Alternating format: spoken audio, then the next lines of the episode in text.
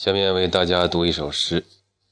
这首诗创作于二零一二年五月二十一号的夜间十点三十六分三十六秒，还是比较早的。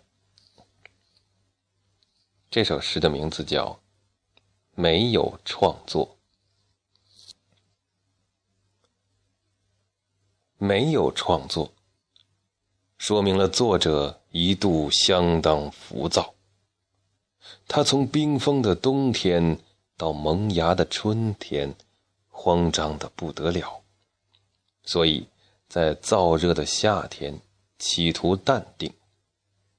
环境是多么严酷啊！在姑娘们纷纷开始露腿的季节，他可以假装看不见吗？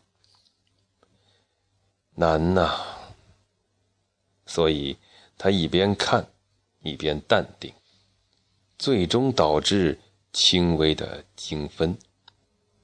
但是，还是要从创作开始表明决心。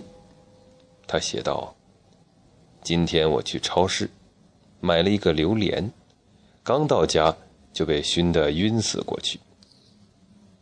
这样虽然有生命危险，但是忘掉了世间的种种诱惑。”在弥漫着领地味道的洞穴，他隐藏，甚至不敢回到人类世界。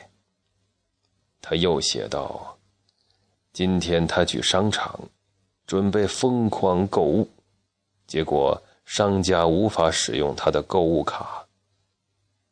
这样虽然使他非常失望，但是节约了不少钱，因为他在恼怒之下把一篮子的衣服都摔了回去。”空手而归，抵制消费。他用省下来的钱买了一个麦当劳的甜筒，心怀感恩。